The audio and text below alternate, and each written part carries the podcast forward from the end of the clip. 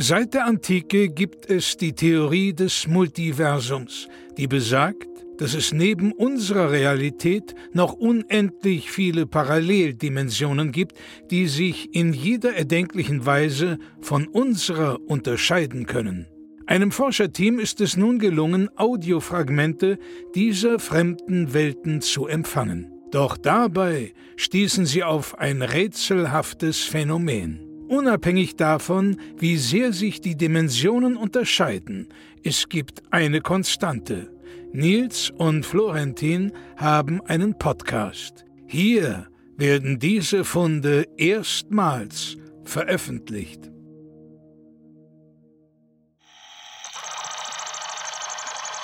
Dimension SY44AY4587SX78, die Atheotheisten. Hallo und herzlich willkommen zum Heiligen Wort, Ausgabe 218.442. Bei mir natürlich auch wieder mit dabei Bruder Nils. Hallo Nils. Hallo, ich grüße sowohl dich, gewährter Bruder, als auch die Gemeinde dort draußen. Wir senden wie immer aus unserem Tempel und versuchen euch einen kleinen Einblick zu geben in unseren Glaubensalltag, in unser Weltbild, aber auch in die Heilige Schrift, die Bobo Ragazze. Bevor wir anfangen, würden wir Sie bitten, ein gemeinschaftliches Pomorateri mit uns zu begehen. Wie immer, jeder weiß, jeder Mensch ist in diesen fünf Silben zu finden. Nur Sie wissen, wo Sie sich selbst verorten. Betonen Sie also das Pomorateri, wo Sie gerade sind, auf welchem, welcher Etappe des Weges Sie sich bereits befinden. Nils, möchtest du beginnen? Sehr, sehr gerne. Pomorateri. Pomorateri. Pomorateri. Pomorateri. Pomorateri. Vielen Dank, Nils. Ich danke auch für diese Ehre des ersten Pomurateris. Wir haben in den letzten 200.000 Folgen schon versucht, Ihnen näher zu bringen, was es heißt, in unserer Glaubensgemeinschaft teil zu sein. Wir glauben an einen Gott, der selbst nicht an sich glaubt. Wir sind Atheotheisten. Das heißt, wir glauben an den Zweifel, wir zweifeln am Glauben, wir zweifeln am Zweifel und wir glauben an den Glauben. Und somit versuchen wir, die großen Fragen des Lebens, des Alltags zu beantworten oder nicht zu beantworten. Denn jede Antwort bringt Gewissheit und Gewissheit, daran zweifeln wir. Im Zweifel, für den Zweifel, so lautet unsere Erkenntnis, die wir uns im Laufe der Jahrhunderte in Zwiesprache mit unserem Gott, der nicht daran glaubt, dass er ein Gott ist, errungen haben und die gesammelten Weisheiten unseres Glaubens zu finden in der Bobo Ragazze, in der wir auch heute wieder blättern wollen. Ein Buch, was jeder zu Hause haben sollte, im Nachttisch, in der Bibliothek, auf dem Arbeitstisch. Eine Lektüre, die zu jeder Zeit Rat und Frieden anbietet. Und alles, was man tun muss, ist, sie zu öffnen und darin zu lesen aber auch ein Buch, das nicht alle Antworten geben kann. Sie werden es wahrscheinlich gesehen haben, in unserem Tempel liegt eine der Urabschriften tatsächlich aus. Und viele Gläubiger fragen uns, was ist denn da los? Fehlen da Seiten? Wurde da etwas rausgelöscht, weggewischt? Und wir müssen dort immer wieder beruhigend eingreifen und sagen, nein, nein, viele Seiten der Boboragaze sind leer, um uns immer wieder vor Augen zu führen, dass sie nicht alle Antworten geben kann. Es ist kein allwissendes Buch. Es versteht sich als ein Buch, des Unwissens, ein Buch des negativen Wissens, des Verwissens. Denn die Idee ist, dass je mehr man die Bobo Ragazze studiert, desto mehr verlernt man die Dinge, die man glaubte zu wissen, um sie zu ersetzen mit Lehre. Denn letzten Endes ist das, was Zweifel ist, eine Lehre, eine Leerstelle, die gefüllt werden muss. Es gibt viele Lückentexte auch in der Bobo Ragazze, in die jeder einzelne Leser seine eigenen Fragen mit einbauen kann. Heute wollen wir natürlich gedenken an die heilige Pamela, die heute ihren Namenstag hat. Und vielleicht können wir ihrem Tag zu Ehren eine kleine Geschichte vorlesen aus der Bobo Ragazze, denn es gilt jeden Tag einem anderen Märtyrer oder Heiligen unserer Glaubensgemeinschaft zu ehren. Die heilige Pamela. Nur ein einziges Zitat ist von ihr überliefert. Sie schreibt, Das Leben ist wie ein Baum. Soll ich dir zeigen, wie es geht? Nils, was Ja. macht dieses Zitat mit dir? Es ist eines meiner absoluten Lieblingszitate aus der Bobo Ragazze, denn es zeigt ganz einfach, wie sehr das Leben sich verzweigt. Wir denken oftmals, unser Weg ist gerade wie der Stamm eines Baumes. Wir denken oft, wir müssen den Weg finden, der für uns der richtige ist. Wir hadern mit den Entscheidungen, wir blicken zurück und ärgern uns und voller Gram stellen wir fest, nein, ich bin falsch abgebogen. Der Baum, der Stamm, er wächst schief, ich muss ihn wieder begradigen. Doch das ist nicht das, was Pamela uns sagen will. Pamela möchte uns sagen, das Leben ist wie ein Baum voller Zweige, voller Abzweigungen, voller Zweifel, voller Zwei. Ihr denkt, ihr müsst gerade gehen, doch dann wächst ein Ast nach links und aus dem Ast, der nach links wächst, wächst ein weiterer nach rechts und es geht hin und her und all das ist richtig. Kein Ast ist jemals falsch. Ein, Axt, ein Ast wächst scheinbar chaotisch, unberechenbar, in alle Richtungen. Doch wenn man einen Schritt zurücktritt und sich dieses scheinbare Chaos ansieht, dann sieht man einen prächtigen Baum. Ein Baum, der in alle Richtungen auszweigt, der austreibt und Leben spendet. Denn ohne Bäume hätten wir keinen Sauerstoff, ohne Bäume hätten wir keinen Schatten. Der Baum ist ein Zuhause für Tiere, ein Zufluchtsort für Menschen. Er liefert Brennholz, er liefert Holz für die Hütte, er liefert Holz für Schnitzarbeiten. Das ist das, was Pamela uns damit sagen möchte.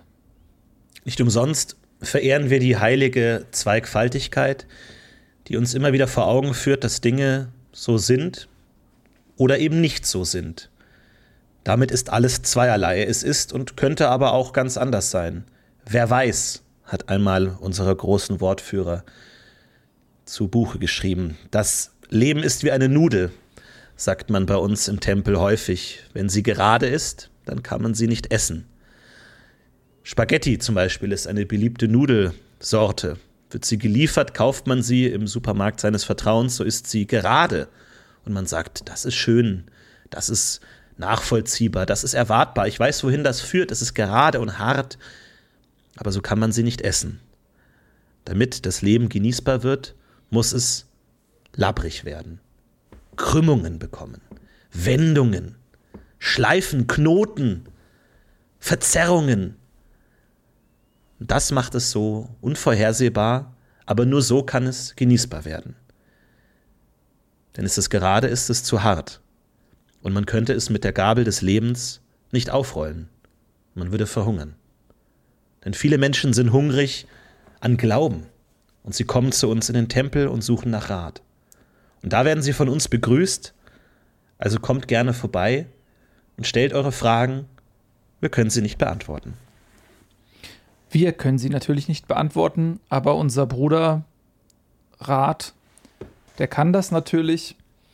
Das Problem ist, Rat ist vor vielen hundert Jahren hinabgestiegen in die Gruft der Ältesten, um Staub zu wischen, den Staub von den Sarkophagen der Ältesten zu entfernen, um ihre Botschaft zu erneuern, um zu verhindern, dass sie in Vergessenheit geraten.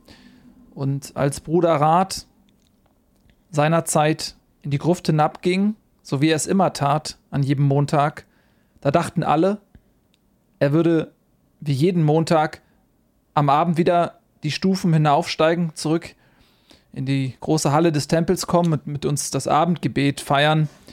Doch einer zweifelte daran. Niemand glaubte ihm.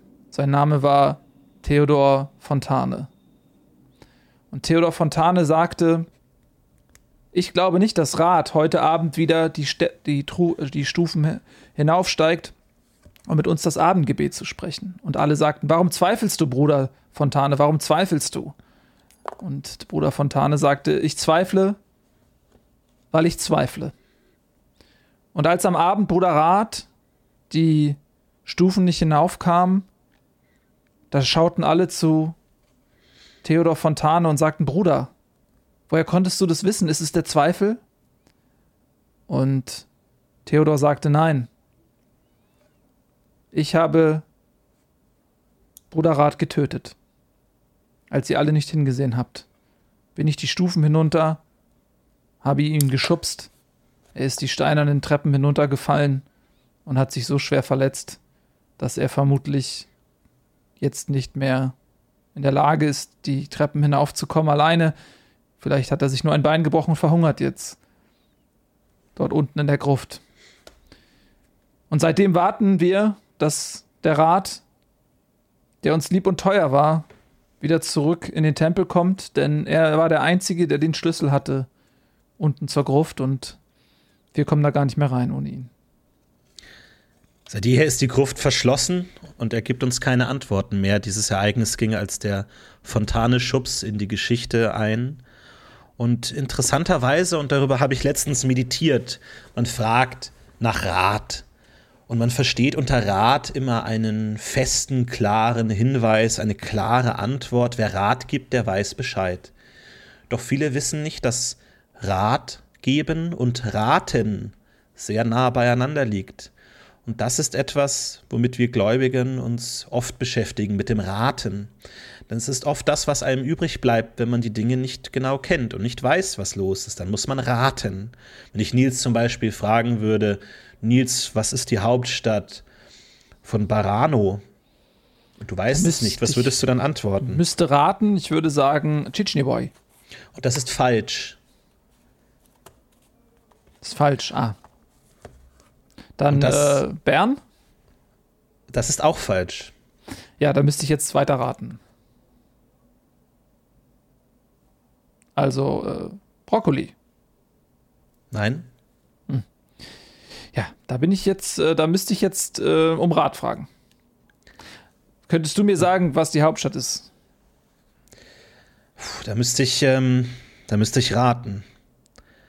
F Franco Nos? Nee, das ist leider falsch.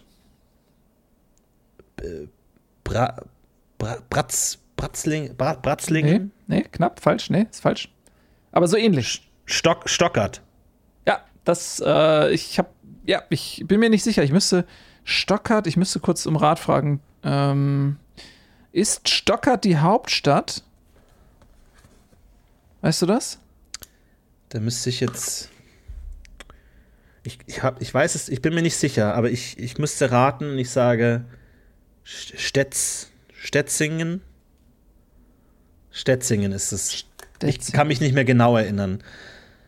Aber ihr seht, wie auch diese Form zu Wissen führen kann. Ein Wissen, auf das man sich nicht verlassen kann. Aber das ist auch oft die Art, wie wir mit unserem Gott sprechen. Wir fragen unseren Gott um Hilfe, um Rat, um Antworten. Doch er kennt die Antwort nicht, er weiß es nicht. Und was wir im Gebet oft von ihm erhalten, sind zufällige, geratene Silben, wenig Selbstvertrauen, unsicher vorgetragen und sie helfen uns nicht. Ja, denn unser Gott, er weiß nicht, dass er ein Gott ist und er zweifelt an sich und dadurch wird er zum Ebenbild unserer selbst. Wir erkennen uns in unserem Gott, weil auch wir zweifeln. Weil der Zweifel das ist, was uns ausmacht. Was esse ich heute zum Abend? Ich weiß es nicht, ich zweifle noch.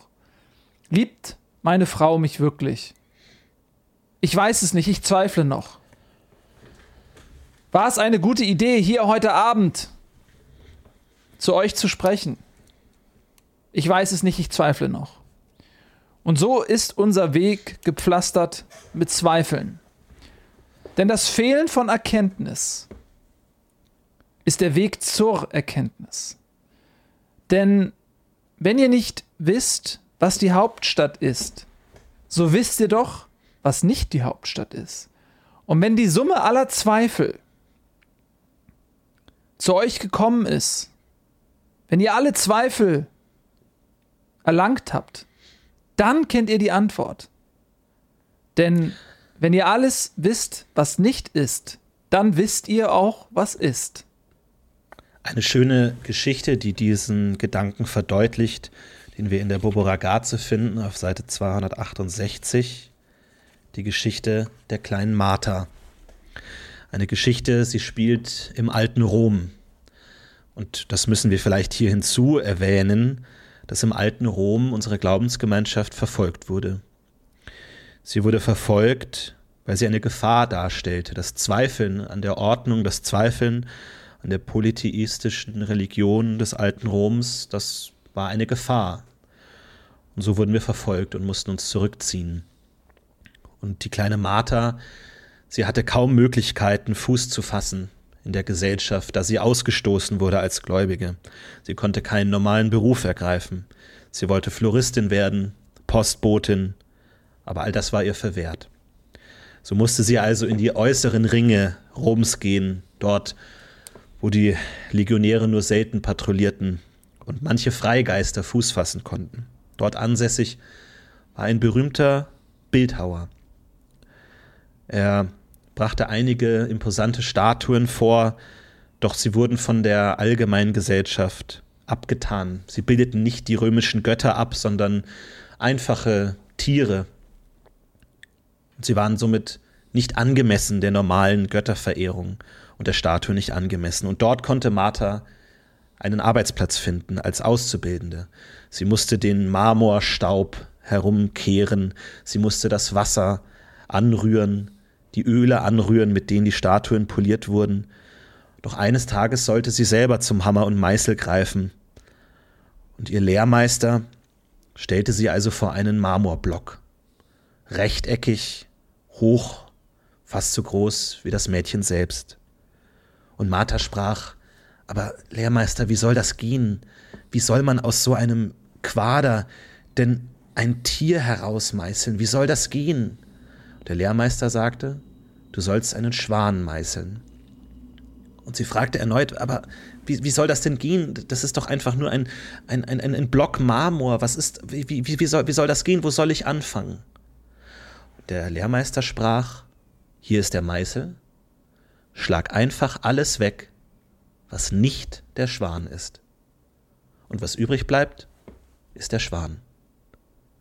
Und so verstand Martha, wie wichtig es ist, die Dinge zu finden, die nicht das sind, wonach man sucht. Um den Schwan zu finden, musste sie einfach alles entfernen, was nicht der Schwan war. Und so blieb er letzten Endes übrig. Und danach wurde sie gelobt für diesen Schwan. Es war unerhört, dass jemand an seinem ersten, an seiner ersten Statue eine solche Meisterschaft an den Tag legt. Und sie wurde gefragt, wie hast du das geschafft, diesen Schwan zu meißeln? Und sie hat gesagt, ich habe keinen Schwan gemeißelt. Ich habe nur das, was nicht der Schwan ist, weggemeißelt. Ich habe mich mehr mit dem Nicht-Schwan beschäftigt als mit dem Schwan. Pomorateri. Pomorateri. Das ist die Geschichte von Martha.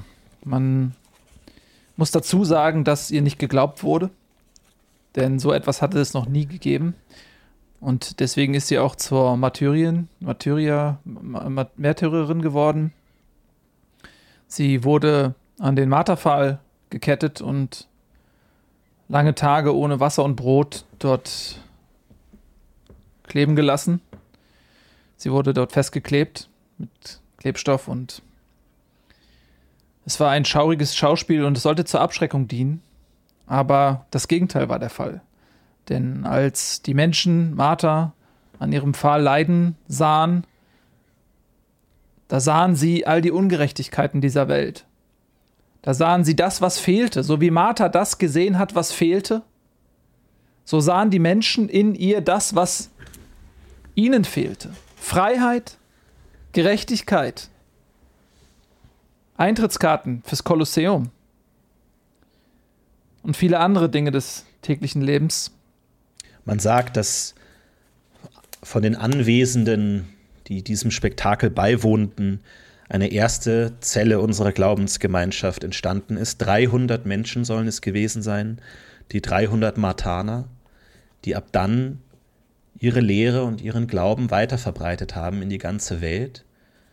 Wir sehen also die heilige Martha heute als eine der ersten Stifterinnen unserer Kirche und eine der ersten Vorreiterinnen der organisierten Verehrung unseres Gottes. Nach ihr ist auch Pomorateri der äh, Martag benannt, den wir jeden Montag feiern. Eigentlich ist der Montag der Martag, aber aufgrund einer phonetischen Fehlüberlieferung sprechen wir heute Montag. In Wirklichkeit ist es der Martag. Das liegt natürlich daran, dass Marthas Schwester, die Monika, eine von Eifersucht zerfressene Persönlichkeit war, die, als sie dort ansehen musste, wie ihre kleine Schwester Martha am Pfahl litt, ganz eifersüchtig wurde, weil die Menschen natürlich Martha gegenüber voller Mitleid waren und sie zur Ikone er erhoben hatten. Da wurde Monika ganz eifersüchtig und versuchte, die Lehren Marthas für sich zu beanspruchen und setzte durch, dass der Martag Montag war, aber das sollte lediglich 800 Jahre andauern, bis irgendwann einer der höchsten Gelehrten unserer Glaubensgemeinschaft durch eben jene Technik, die Martha ihm gelehrt hatte, eben die Unwahrheit wegmeißelte und der Wahrheit auf die Spur kam und damit Martha freilegte, freimeißelte. Und seitdem ist bei uns der Montag der Martag. Und am Martag ist, das ist unser heiliger Tag, da führen wir unsere Gebete durch und gedenken ihrer.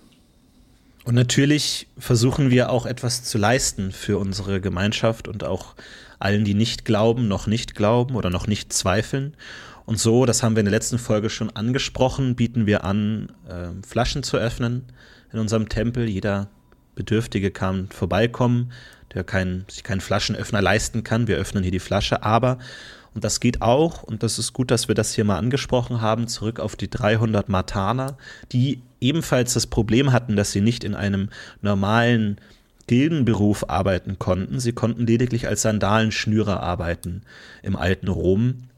In jeder Straßenecke gab es quasi einen Sandalenschnürer. Man muss sich vorstellen, römische Kultur, das unglaublich komplexe Sandalenwerk, das dort dem Schuhwerk vorausging, wahnsinnig viele Schnüre, die dort übereinander geflochten waren, die natürlich im Laufe des Tages eines solchen Aristokraten, Senators natürlich durcheinander geraten. Und so gab es an jeder Straßenecke den Sandalenschnürer. Und das war einer der wenigen Berufe, die die Martaner ergreifen konnten. Und so haben sie den Senatoren die, die Sandalen geschnürt. Doch wie so oft, eine verfolgte Minderheit findet dann doch oft Mittel und Wege, in irgendeiner Weise am Systembaum zu rütteln. Und so war es nicht unüblich, dass manche dieser Sandalenschnürer unter der Gefahr der Todesstrafe teilweise die Sandalen falsch schnürten, sogar die Schuhe, die Sandalen zusammenbanden, worauf der Senator kurz darauf stolperte. Das Volk lachte, und auch hier war der Martaner in der Lage, einem System zu rütteln, den einfachen Leuten zu zeigen, dass auch ein hoher Herr, ein hoher Adliger stürzen kann. Und deswegen bieten wir auch heute noch an, in unseren Tempeln die Schuhe zu binden. Sie können gerne vorbeikommen, wir binden die Schuhe, aber passen Sie auf, denn es ist manchmal auch die Aufgabe von uns, Menschen zum Stolpern zu bringen. Denn manchmal muss man erst auf dem Boden aufschlagen, um zu sehen, dass man vielleicht zu sicher in seinem Tritt war. Und das ist die Gefahr. Dadurch stürzen die Menschen, dass sie sich zu sicher sind. Pomerateri. Pomerateri. Selbstverständlich äh, gab es danach eine Verfolgung aller Sandalenschnürer. Viele unserer Glaubensbrüder und Schwestern sind dieser militärischen Aktion zum Opfer gefallen, denn der Senator hat natürlich dann gesagt, Das lasse ich nicht auf mir sitzen. Ich werde jetzt alle Sandalenschnüre hart dafür bestrafen, sodass das komplette Handwerk des Sandalenschnürens ähm, in dieser Zeit fast ausgerottet wurde. Es gab nur noch sehr, sehr wenige Menschen, die sich darauf verstanden. Und auch da sieht man wieder, dass Hass und Zorn immer nur zur Zerstörung führt. Das ist aber nicht Inhalt der Bobo Ragazze. Da geht es nicht um solche Dinge. In der Bobo Ragazze geht es darum, zu zeigen, dass der stetige Zweifel das ist, was die Erkenntnis bringt. Und da gibt es eine schöne Geschichte aus der Bobo Ragazze. Und zwar ist das die Geschichte von Johannes. Johannes war ein Fischer. Und er wurde von der Fischersgilde vertrieben, denn es gab zu wenig Fische für zu viele Angler. Also musste Johannes das Dorf verlassen und kam an ein anderes Dorf. Und dort fragte er, ob er Fischer sein darf. Er habe diesen Beruf gelernt. Und die anderen Bewohner sagten ja. Uns fehlt es hier an guten Fischern. Wir haben reichlich Fisch aber wir wissen nicht, wie man sie aus dem Flusse holt. Also fragten sie Johannes, Johannes, kannst du uns beibringen, wie man Fische fängt, auf dass wir unsere Fische selbst fangen können? Aber Johannes sagte, nein, denn ich zweifle an meinen eigenen Fähigkeiten. Ich zweifle, dass ich euch das beibringen kann.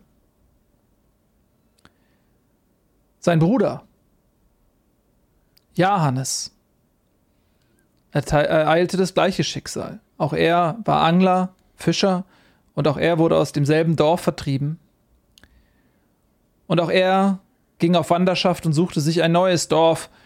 Und als er es gefunden hatte und sah, es gab hier keine Fischer und die Fische, die tummelten sich reichhaltig im Gewässer, da fragte er, darf ich mich hier niederlassen und euer Fischer sein? Die Menschen im Ort sagten ja, denn wir sind des Fischens nicht mächtig und wir sehen vom Lande aus, wie die fetten Lachse herumwirbeln und wir kommen nicht an sie heran. Kannst du uns das Fischen beibringen, Johannes? Und Johannes sagte ja, ich bringe euch das Fischen bei. Ich zweifle nicht an mir. Ich zweifle nicht an meinen Fähigkeiten. Und so brachte er den Menschen im Ort das Fischen bei. Und so wimmelte es bald vor Fischern in diesem Ort, die alle diese neue Fähigkeit erlernt hatten. Und als sie merkten, es gibt zu viele Fischer, die Fische werden zu schnell aus dem Wasser geholt, da sagten die Leute, wir müssen weniger Fischer haben. Aber wen? Wen wollen wir vertreiben? Und da zeigten sie mit dem Finger auf Johannes und sagten, Johannes ist ganz neu hier. Wir alle leben schon ewig hier. Das ist unser Dorf. Johannes ist ganz neu hier. Der muss gehen. Und so wurde Johannes gezwungen, das Dorf, dem er das Fischen lernte, zu verlassen. Und er verhungerte. Sein Bruder Johannes hingegen, der an sich zweifelte, der sich nicht zutraute, den anderen Menschen das Fischen beizubringen, der blieb als einziger Fischer. Er war geachtet, er war immer satt und unverzichtbar. Das ist die Lehre des Zweifels. Bobo Ragazze, Pomorateri. Pomorateri. Ja, eine wunderschöne Geschichte, die uns die Tugend des Zauderns nähern bringt, des Schulterzuckens, des Puh, du, das kann ich dir auch nicht sagen. Denn wer sich nicht festlegt, kann nicht falsch liegen. Einer der weisesten Erkenntnisse unserer Religion. Das Festlegen ist das Stehenbleiben, das sich verankern. Das ist nämlich genau das Gegenteil eines Baumes. Das, was Pamela uns sagt. Verzweige dich, verzweifle nicht. Du weißt nicht, wohin der Ast wächst, lass ihn wachsen. Leg dich nicht fest. Wer sich festlegt, ist fest, ist fest gewachsen. Fest gewachsen hindert einen am Fortkommen, hindert einen, neue Zweifel auszubilden, die zu neuen Erkenntnissen führen könnten. Wer sich festlegt, verliert. Behaltet diesen Rat in eurem Herzen und wenn ihr das nächste Mal in eine Situation kommt, wenn eure Frau zu euch sagt, Manfred, du musst dich jetzt endlich mal entscheiden. Du musst dich jetzt festlegen. Wohin fahren wir in den Urlaub? Fahren wir nach Bethlehem oder fahren wir nach Nazareth? So sprecht, ich zweifle noch. Ich weiß es noch nicht. Ich muss mir darüber noch Gedanken machen. Kann ich dir morgen etwas Näheres dazu sagen? Das muss eure Antwort sein. Ja, festlegen ist etwas, das wir ablehnen. Was wir allerdings natürlich tun sollten, sind Feste legen. Und ein solches Fest, das naht. Der ganze Tempel, ihr hört es vielleicht, wir haben heute unsere Aufnahmesituation in einen benachbarten Raum verlegt. Der Hauptraum wird natürlich gerade vorbereitet auf unser großes Löschfest, das in einer Woche stattfinden wird. Denn oft ist es so, dass die Flamme, die uns Licht bietet, uns auch verbrennen kann. Und die Flamme, die steht in unserem Glauben für das Entfachte, das Entflammte, das Brennende, das Lodernde, das Sichere. Und wir, die wir die Glut verehren, das Schwelende, das Unentschlossene, das in alle Richtungen Strebende, das alles gleichzeitig ist und gleichzeitig nichts. Wir versuchen dieses Feuer zu löschen. Dementsprechend bauen wir einmal im Jahr ein großes Wasserbecken auf, veranstalten dann einen großen Fackelzug, der im Tempel endet, wo jeder, der dort mitläuft, seine Fackel in diesem Wasser löscht. Und die Helligkeit, die gerade noch da war, verschwindet.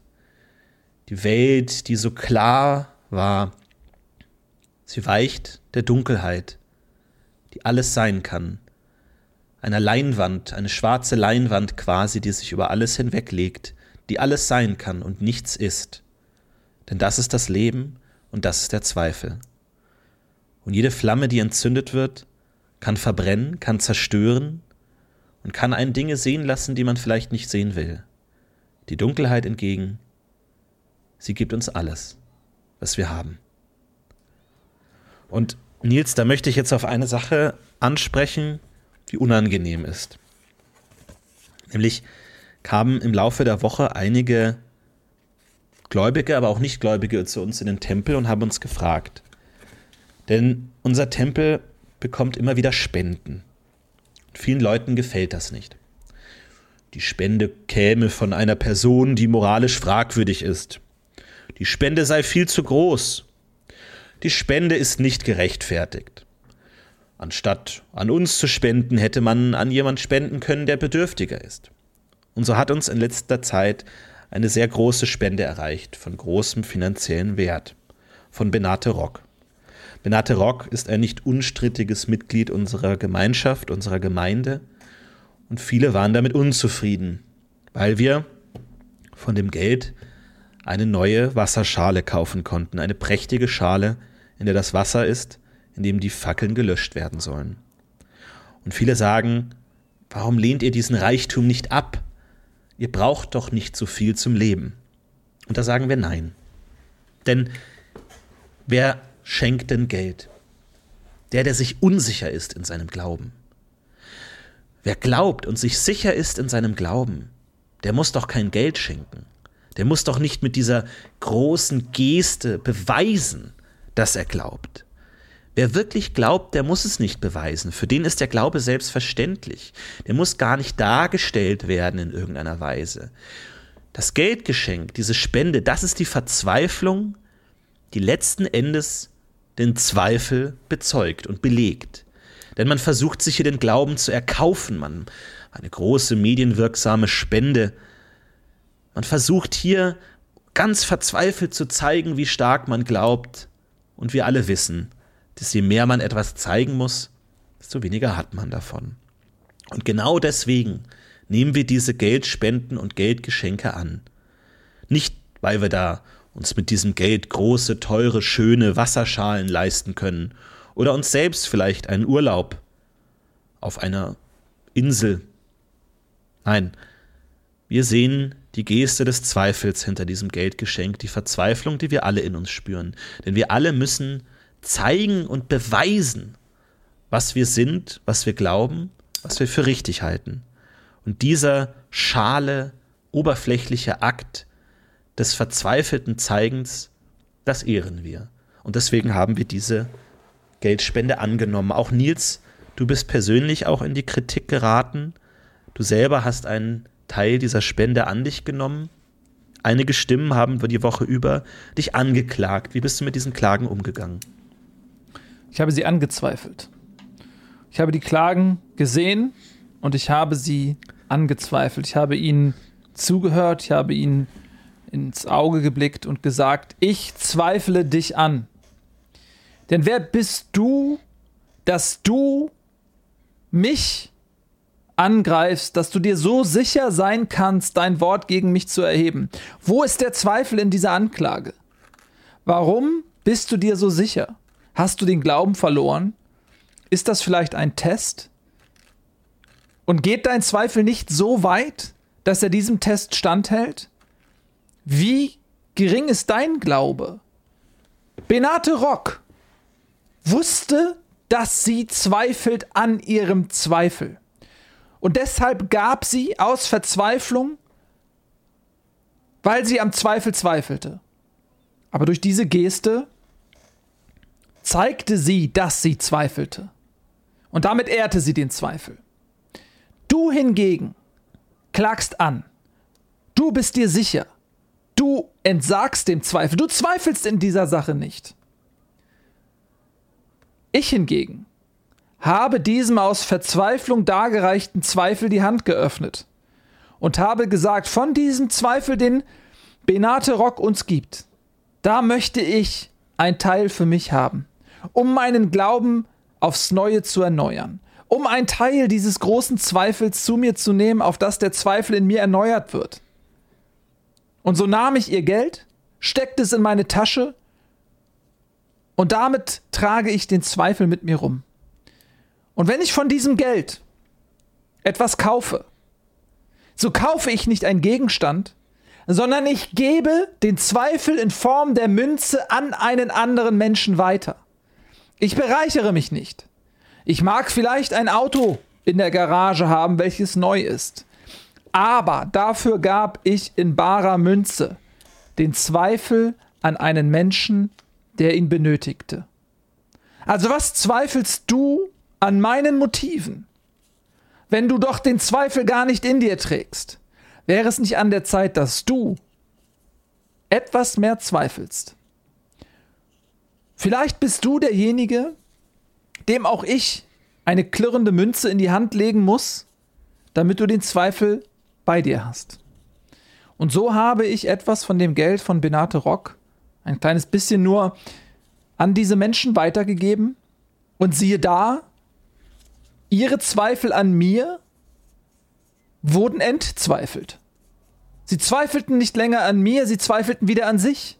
Sie fragten sich, bin ich bestechlich? Habe ich jetzt lediglich durch diese bare Münze mein Urteil über Nils verändert?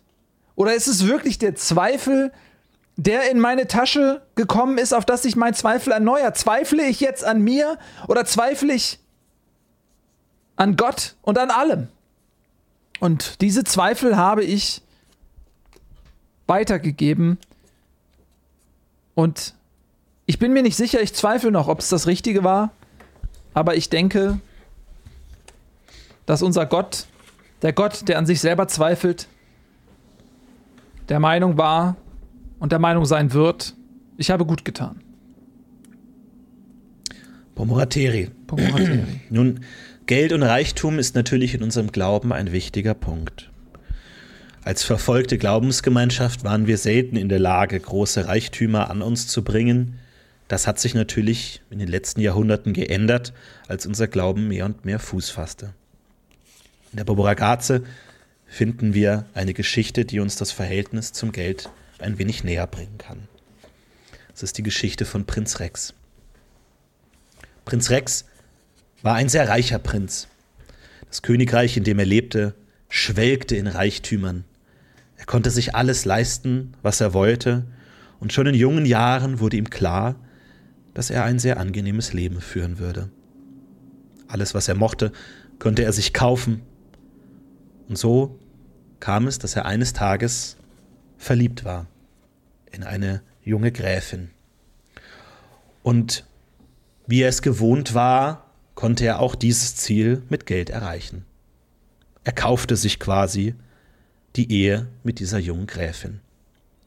Doch im Laufe der Ehe fragte er sich immer wieder, liebt mich die Gräfin oder liebt sie nur das Geld?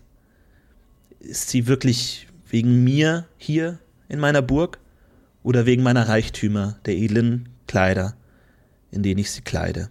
Und jeden Tag fragte er seine Frau, liebst du mich, Gräfin? Und jeden Tag sagte sie ja, denn sie liebte ihn wirklich. Doch er stellte sich immer wieder jeden Tag erneut die Frage, liebst du mich oder liebst du mein Geld?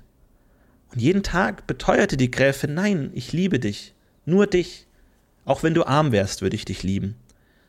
Und so lebte der Prinz ein unglückliches Leben, weil er nie wusste und immer zweifelte, ist jetzt diese Person wegen mir oder wegen dem Geld hier? Und auch auf seinem Totenbett starb er mit der Frage auf den Lippen, liebst du mich? Und nachdem er verstorben war, antwortete die Gräfin, ich habe dich immer geliebt. Doch er konnte diese Liebe nie finden, weil er durch das Geld immer zweifelte. Und so lernen wir, dass das Geld auch immer Teil des Zweifels ist. Pomorateri.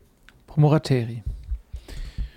Und dazu muss man sagen, dass er natürlich eine Option, eine Möglichkeit offeriert bekam, denn er suchte Rat, er suchte Zweifel in der heiligen Bobo Ragazze und er fand die Option zu sagen, ich trenne mich von meinem Geld.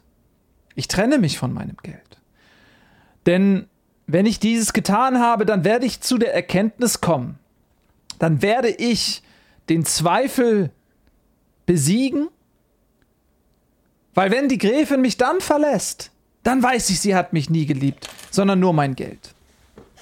Und wenn sie bei mir bleibt, dann weiß ich, sie liebt mich und nicht mein Geld.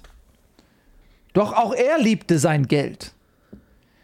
Und er wusste nicht und er zweifelte, ist mein Geld ist es mir mehr wert? Liebe ich mein Geld mehr, als ich die Gräfin liebe? Habe ich Angst davor, vor der Erkenntnis, dass ich eventuell mein Geld noch viel mehr liebe als die Gräfin und kann deswegen mein Geld nicht weggeben? Und Ich weil er so sehr zweifelte? Ja. Ja, ich finde das interessant, was du sagst, Nils. Diese Geschichte wurde unterschiedlich interpretiert im Laufe der Geschichte. Und ich weiß nicht, wie du es siehst. Meinst du nicht, dass er, wenn er diesen Schritt gegangen wäre, die Klarheit, also erzwungen hätte durch die Weggabe seines Geldes, dass er dadurch vielleicht noch unglücklicher geworden wäre? Selbstverständlich so wäre er. hat er nur im Zweifel gelebt, jeden Tag. Und das führte ja letzten Endes auch dazu, also in der Bobo Ragazza heißt es, er starb unglücklich. Doch ist nicht dieses mit Hoffnung gefüllte Glück des jeden Tag beteuert werdens, dass man geliebt wird, nicht auch eine Form von Glück? Denn diese Suche nach Versicherung führte ihn ja letztlich immer dazu, die Liebe bekundet zu bekommen von seiner Gräfin. Wäre er sich dieser sicher gewesen, so hätte es diesen Moment der Liebe vielleicht gar nicht gegeben. Denn letzten Endes, und das müssen wir vielleicht auch einsehen, dieses Wort in der Bobo Ragazze, unglücklich, vielleicht beschreibt es eine Form von hoffnungsloser Geworfensein in das Leben, die wir letzten Endes alle ertragen müssen. Denn er hat gelernt, mit seinem Zweifel zu leben. Und vielleicht, wenn er sein Geld weggegeben hätte, hätte er vielleicht eine schreckliche Wahrheit realisiert, die er so aufrechterhalten konnte. Wie siehst du diese Geschichte? Ich, ich finde es ähm, schwer zu interpretieren. Ich bin da ganz bei dir. Die tägliche Liebe, die er bekommen hat, die tägliche Bestätigung, das war sein eigentliches Glück. Und hätte er diesen Zweifel nicht gehabt, so wäre er fett und faul gewesen und wäre frei jeder Wertschätzung dieser Liebesbekundungen durch den Tag gestiefelt und wäre leer wie eine Hülle aus dem Leben geschieden. Und so ist er aus dem Leben geschieden, reich an Zweifeln und reich an Liebe, weil der tägliche Zweifel ist das, was uns voranbringt. Das ist der Wind, der die Mühle zum Malen bringt. Die Mühle malt, die Gedanken malen. Sie malen vor sich hin, weil sie zweifeln. Und was malen sie dabei? Sie malen das Korn der Erkenntnis. Sie machen es zu Mehl und aus dem Mehl wird das Brot und das Brot, das nährt uns. Ohne Zweifel sind wir hungrig. Ohne Zweifel sind wir leer. Ohne Zweifel verzweifeln wir. Und daher hat er gut daran getan, jeden Tag aufs Neue zu zweifeln. Das ist, glaube ich, das, was uns diese Geschichte sagen möchte. Daran Man muss dazu sagen, die Bobara Katze war ursprünglich natürlich nicht in Schriftform erhalten. Sie setzt sich zusammen aus vielen überlieferten wörtlichen Traditionen und in ursprünglicher Form wurde die Bobara Katze auch wie ein Theaterstück aufgeführt. Es kam also, dass in dieser oralen Tradition Gläubige, die diese Stücke gesehen haben, aus dem Gedächtnis diese Geschichten nacherzählt und aufgeschrieben haben.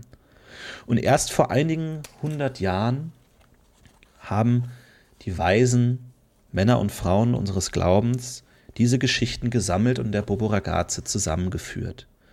Es ist natürlich nicht auszuschließen, dass in dieser Überlieferung einige Dinge falsch überliefert wurden. Aber das ist genau der Kern dieses Werkes die Unsicherheit, die Ungewissheit. Stimmt das so? Hat sich da jemand verschrieben? Soll das wirklich da stehen? Warum steht das da? Ist das nicht unlogisch? Ist, war die, hieß die Figur nicht gerade noch anders? Das ergibt doch gar keinen Sinn. Das sind die Reaktionen, die die Bobaragaze hervorruft und hervorrufen soll.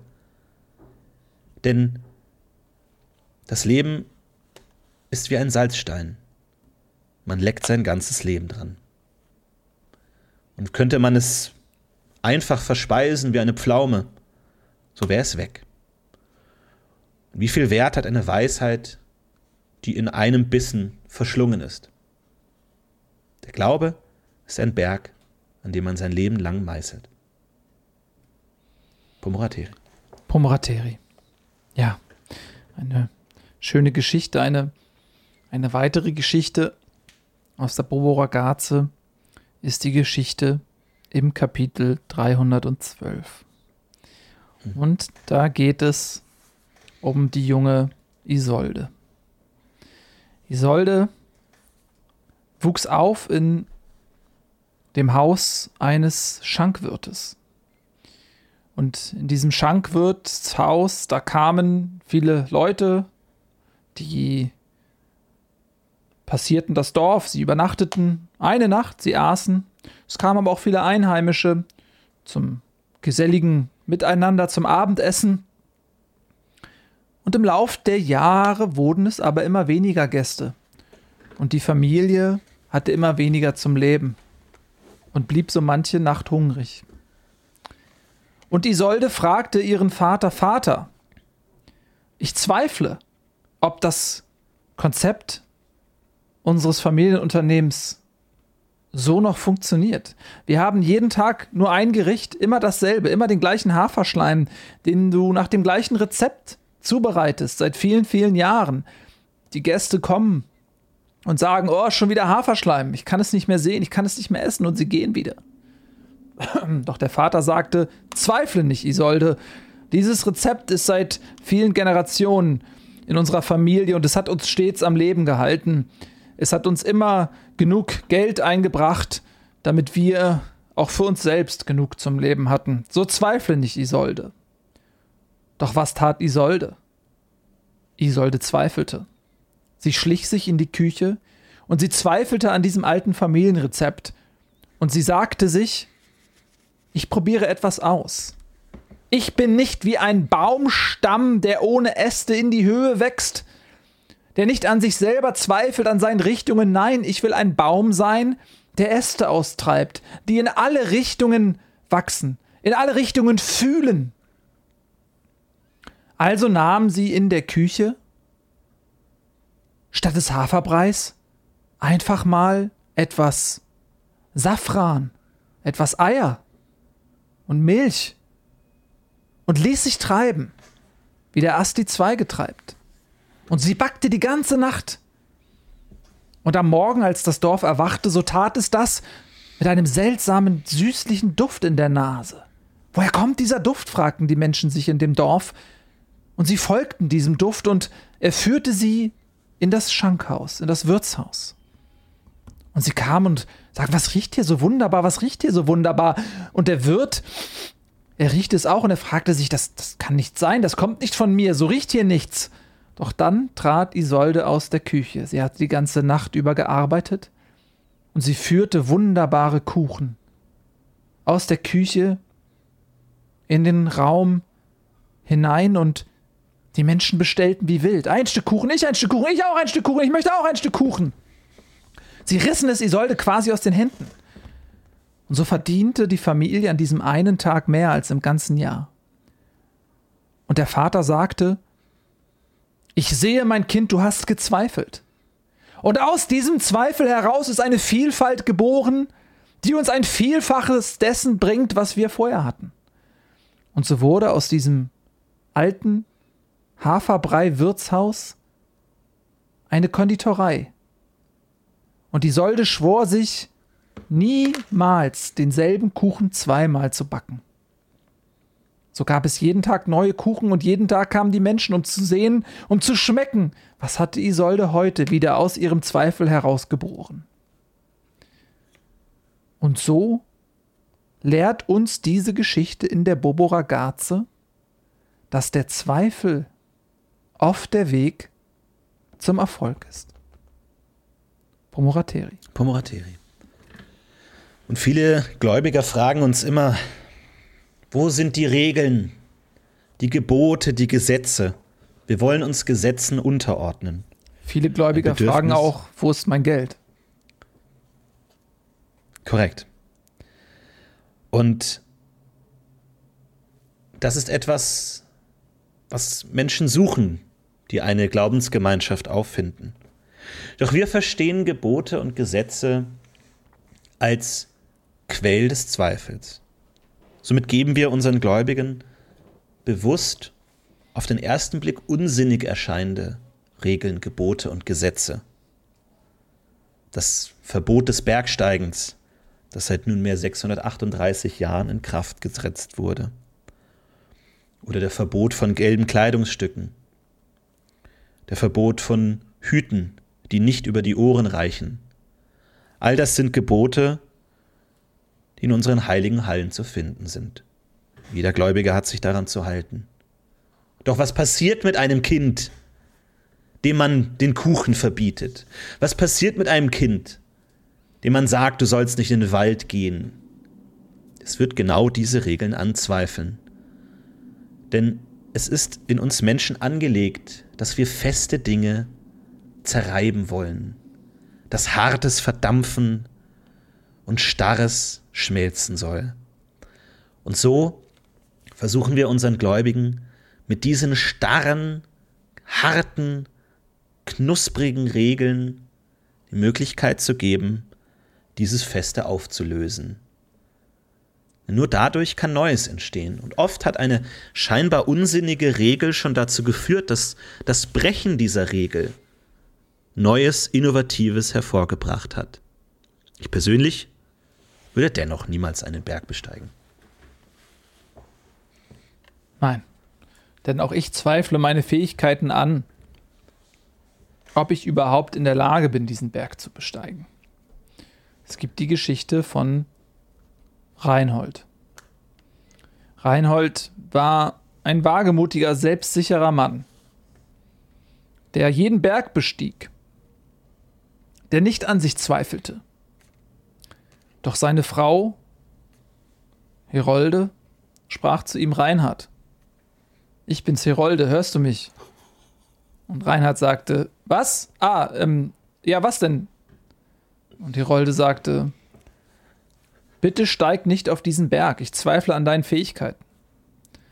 Und Reinhard sprach, was meinst du damit, du alte Kuh, ich gehe jetzt sofort auf diesen Berg hinauf.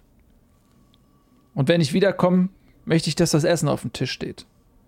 Und so stapfte er voller Zweifellosigkeit hinfort und bestieg den Berg, den hohen Berg vor den Füßen seines Hauses. Doch er überschätzte sich. Er rutschte auf einer Pfütze aus und verlor den Halt und fiel viele tausend Meter den Berg hinab. Und während er so hinabfiel und mehrfach hart gegen die Felswand aufschlug, da wurde ihm bewusst, dass ihm nur noch eine Erkenntnis geblieben war. Und zwar die, dass er sterben würde. Wäre er auch gestorben, hätte er mehr an sich gezweifelt? Das ist zweifelhaft. Wir wissen es nicht. Wir können nur spekulieren. Aber vermutlich er nicht. Er hätte diesen Berg nicht bestiegen, wenn er an sich gezweifelt hätte. Und die arme Herolde wäre keine Witwe. Pomorateri. Pomorateri. Du sprichst es an, die vielleicht größte Gewissheit und einzige Gewissheit, die der Mensch hat, ist der Tod. Und natürlich versuchen wir, die uns als Gemeinschaft der Zweifler verstehen, auch diese Gewissheit anzuzweifeln. Doch es fällt schwer. Es fällt so schwer. Kennt doch jeder Menschen, lebendig oder tot, die gestorben sind. Und so ist der Mensch immer wieder damit konfrontiert, dass er diesen Zweifel anzweifeln muss. Der Tod scheint eine Gewissheit. Und das ist auch der Grund, warum sich uns viele Menschen anschließen, um an dieser scheinbar unverrückbaren Gewissheit zweifeln zu können. Doch nur wenige in der Geschichte unserer Religion haben es tatsächlich geschafft, an dem Tod zu zweifeln. Und es ist letzten Endes der Weg, auf dem wir alle wandeln. Und das Ziel, auf das wir alle hinstreben, dass wir eines Tages den Tod anzweifeln können. Doch es gelingt nur wenigen. Mir ist es noch nicht gelungen. Aber auch du, lieber Bruder, wirst bald in den 17. Rang befördert werden. Und ich bin mir nicht Zweifel, sicher. Ich glaube nicht. Niemand ist sich sicher. Und allein, dass du dir nicht sicher bist, ist Zweifel genug, dass ich daran glaube, dass du in den 17. Rang aufsteigen wirst und gemeinsam mit den Altvorderen im Falle deines vorzeitigen Ablebens in der Gruft beerdigt werden wirst, in der man erst ab der 17. Stufe Eintritt erhält. Und zu dieser Zeremonie würden wir natürlich dann die Pforten öffnen und alle Gläubigen dazu einladen, mit uns gemeinsam das Fest des Einzugs deines sterblichen Leibs in die Gruft der Altvorderen zu feiern. Wenn ich glaube nicht, dass das passieren wird. Ich denke nicht, dass es so weit kommen wird. Aber für ja. alle, die vielleicht jetzt durch unsere Worte einen Eindruck davon bekommen haben, was es heißt, Teil unserer Glaubensgemeinschaft zu sein, die möchte ich einladen, an unserem Fest nächste Woche teilzunehmen, dem großen Löschfest, in dem jede noch so kleine Flamme hoffentlich gelöscht wird, jede Flamme der Hoffnung, jede Flamme der Gewissheit, jede Flamme der Sicherheit wird vergehen. Ansonsten können Sie bitte auch immer gerne bei uns im Tempel vorbeischauen, wenn Sie eine Flasche geöffnet haben möchten oder die Schuhe zugebunden bekommen möchten. Das bieten wir ganze Woche über an.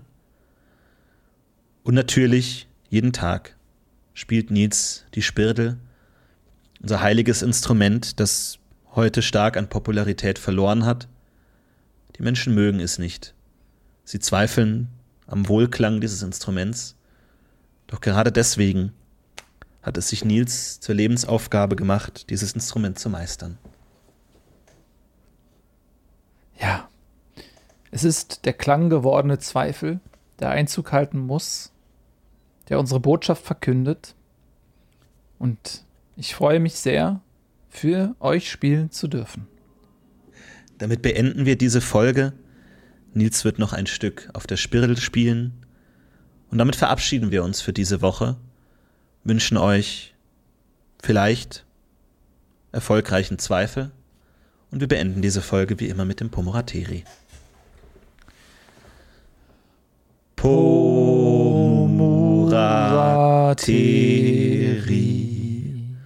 Pomorateri.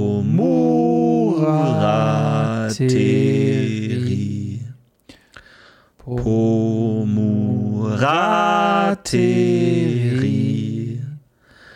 Pomorateri.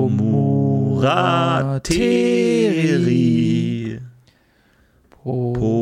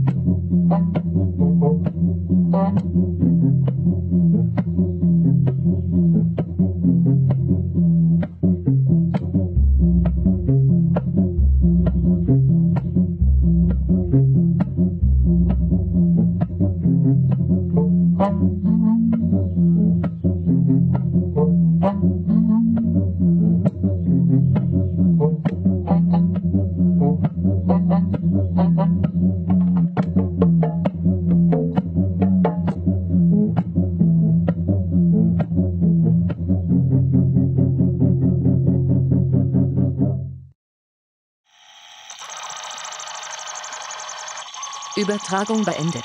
Sie verlassen Dimension FY44AY4587 SX78, die Atiote Easton.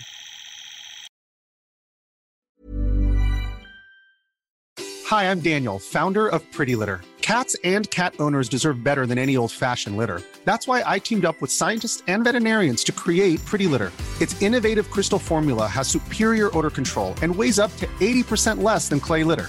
Pretty Litter even monitors health by changing colors to help detect early signs of potential illness. It's the world's smartest kitty litter.